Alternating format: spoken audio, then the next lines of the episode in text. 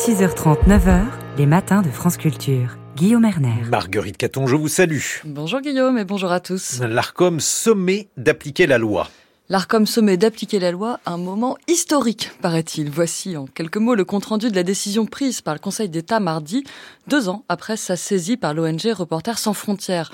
L'ARCOM, l'ancien CSA, c'est l'autorité de régulation de la communication audiovisuelle et numérique. L'une de ses missions est de veiller au respect du pluralisme de l'information à la radio et à la télévision. Eh bien, elle s'exécute trop timidement aux yeux du Conseil d'État, notamment face à CNews. Bonjour Benoît Huet. Bonjour.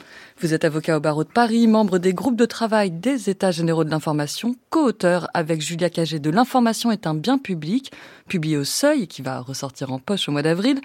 Une brève question préalablement, pourquoi le pluralisme s'impose-t-il aux chaînes de télévision et de radio et non aux titres de presse?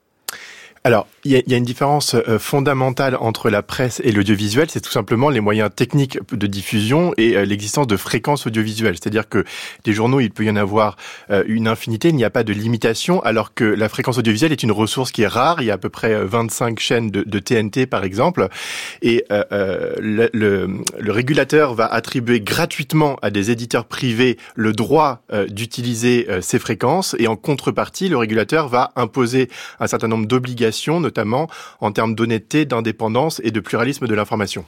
Et donc, euh, depuis la loi du 30 septembre 1986, c'est l'ARCOM qui est chargé d'assurer le respect de l'expression pluraliste des courants de pensée et d'opinion.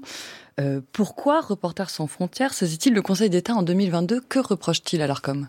Alors déjà, il faut se, remettre un petit peu dans le contexte de 2022, puisque la, la saisine de RSF euh, intervenait euh, juste après euh, le fait que l'un des, des, des, animateurs de CNews s'était porté candidat à, l'élection présidentielle, et RSF avait saisi... d'Éric Zemmour. Exactement, Éric Zemmour.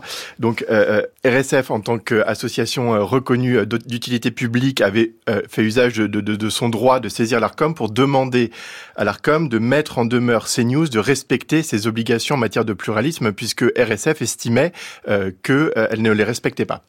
Et donc, le Conseil d'État a donné raison mardi à Reporters sans frontières. Mais ce qui est très intéressant, c'est que cette décision dépasse largement CNews et concerne toutes les chaînes de télé et de radio, publiques comme privées.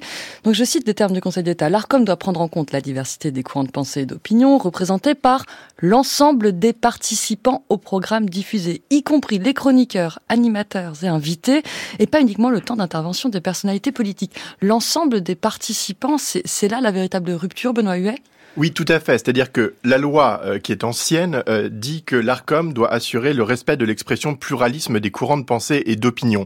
Et il se trouve que euh, l'ARCOM faisait une, interprétation extrêmement restrictive de ce texte, interprétation qui n'était fondée sur aucune base légale, puisque l'ARCOM considérait que le pluralisme ne devait être apprécié qu'au regard des, des, personnes qui avaient une étiquette politique, c'est-à-dire les personnes qui ont un, mandat électif. Et le Conseil d'État vient simplement rappeler à l'ARCOM que cette interprétation n'est pas la bonne et qu'il faut euh, se conformer finalement à la réalité de ce que n'importe quel citoyen français peut observer, c'est-à-dire que euh, les opinions qui s'expriment euh, sur les chaînes de télévision et sur n'importe quel autre média ne sont pas simplement le fait d'hommes ou de femmes politiques.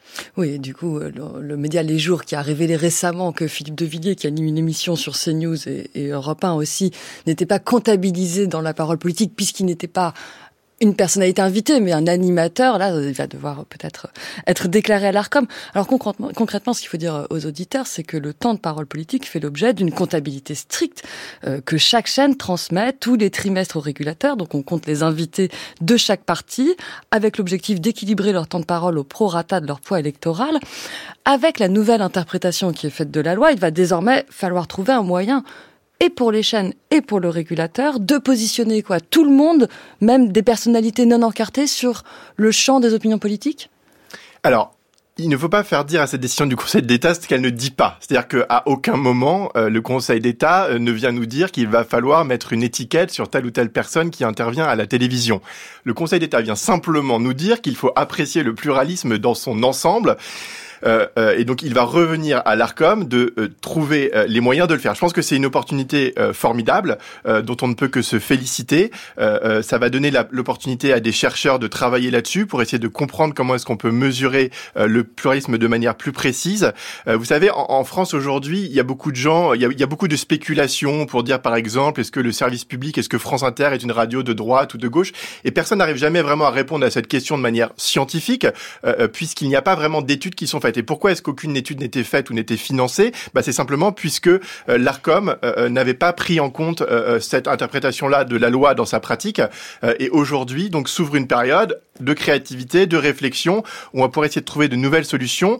Tout ça arrive très en phase avec les états généraux de l'information, puisque vous savez euh, que l'état général de l'information commençait au mois d'octobre euh, et dure jusqu'au mois de juin. Il y a une cinquantaine euh, de, de, de, personnes qui sont en train de réfléchir à tout un tas de, de propositions dont je fais partie sur un des groupes de travail. le comité de pilotage va réunir les travaux de l'ensemble des groupes et va rendre un rapport qui devrait intervenir au mois de juin et qui devra notamment inclure euh, euh, cette question-là euh, de la, de la mesure du pluralisme. Oui, donc vous l'avez dit, une période de créativité, mais est-ce qu'on n'a pas des pistes quand même? Une des pistes, peut-être, c'est d'être dans le déclaratif, de demander aux intervenants, aux chroniqueurs, aux invités de, de se positionner. On, on sait quand même, Benoît Huet, qu'il y a une très grande zone grise. Une fois la personnalité politique encartée passée, les gens ont quand même des opinions.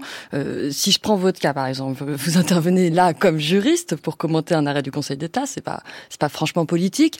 je ne l'ai pas dit en introduction, mais vous êtes un avocat de Reporters sans frontières, mais dans des affaires qui ne sont pas celles euh, qui nous concernent. Mais si j'ajoute à l'équation d'un côté CNews, de l'autre le fait que vous écrivez avec Julia Cagé, qui est une personnalité publiquement engagée à gauche, on pourrait vous-même vous soupçonner d'être d'une sensibilité de gauche. Est-ce que vous, vous trouveriez juste euh, de, vous déclarer, enfin de déclarer une opinion politique, qu'elle soit comptabilisée et qu'on vous équilibre nous à France Culture dans la question du jour? Alors, ce n'est pas la façon euh, dont le Conseil d'État pose les termes du débat. C'est-à-dire dire qu'il n'a jamais été demandé de, mettre des étiquettes euh, sur les personnes, et je pense que ce serait euh, une erreur de le faire, ce serait un débat qui serait infini. L'indice qui nous est donné peut-être vient du rapport du rapporteur public qui a fait un excellent travail au Conseil d'État et qui nous dit que seuls les déséquilibres durables et manifestes révélant une intention délibérée des chaînes de favoriser un courant de pensée euh, devraient pouvoir être sanctionnés. C'est-à-dire que ce que nous dit le rapporteur public ici, c'est que justement, il ne faudra pas forcément rentrer dans un travail du micro-détail sur chaque séquence d'émission, mais de prendre dans son ensemble le travail d'une chaîne, son, équilibre éditorial, et s'assurer qu'il ne vient pas être, devenir une chaîne euh, d'opinion, comme on peut le voir dans d'autres pays où il n'y a pas cette obligation de pluralisme. Puisque j'aurais quand même rappelé quelque chose qui me paraît important, c'est-à-dire que la loi française impose ce pluralisme. C'est-à-dire que quand on entend des gens qui viennent contester cette décision du Conseil d'État, on a l'impression qu'ils viennent contester finalement la loi elle-même. C'est-à-dire qu'ils estiment qu'en fait que les chaînes de télévision ne devraient pas être pluralistes. Et si c'était le cas, on arriverait au système américain type Fox News en fait où il y aurait des chaînes d'opinion revendiquées. Mais dans ce cas-là, il n'y a pas de raison que l'État français mette gratuitement à disposition une fréquence si c'est pour faire une chaîne d'opinion. Dans ce cas-là, ces news pourraient être diffusées sur le satellite de manière payante. Oui, oui, on comprend bien le raisonnement et on verra du coup dans six mois quand l'Arcom aura réapprécié le pluralisme de ces news, quelle nouvelle méthode émerge Merci beaucoup Benoît Huet. Je rappelle que vous êtes avocat au barreau de Paris, membre des groupes de travail des États généraux de l'information.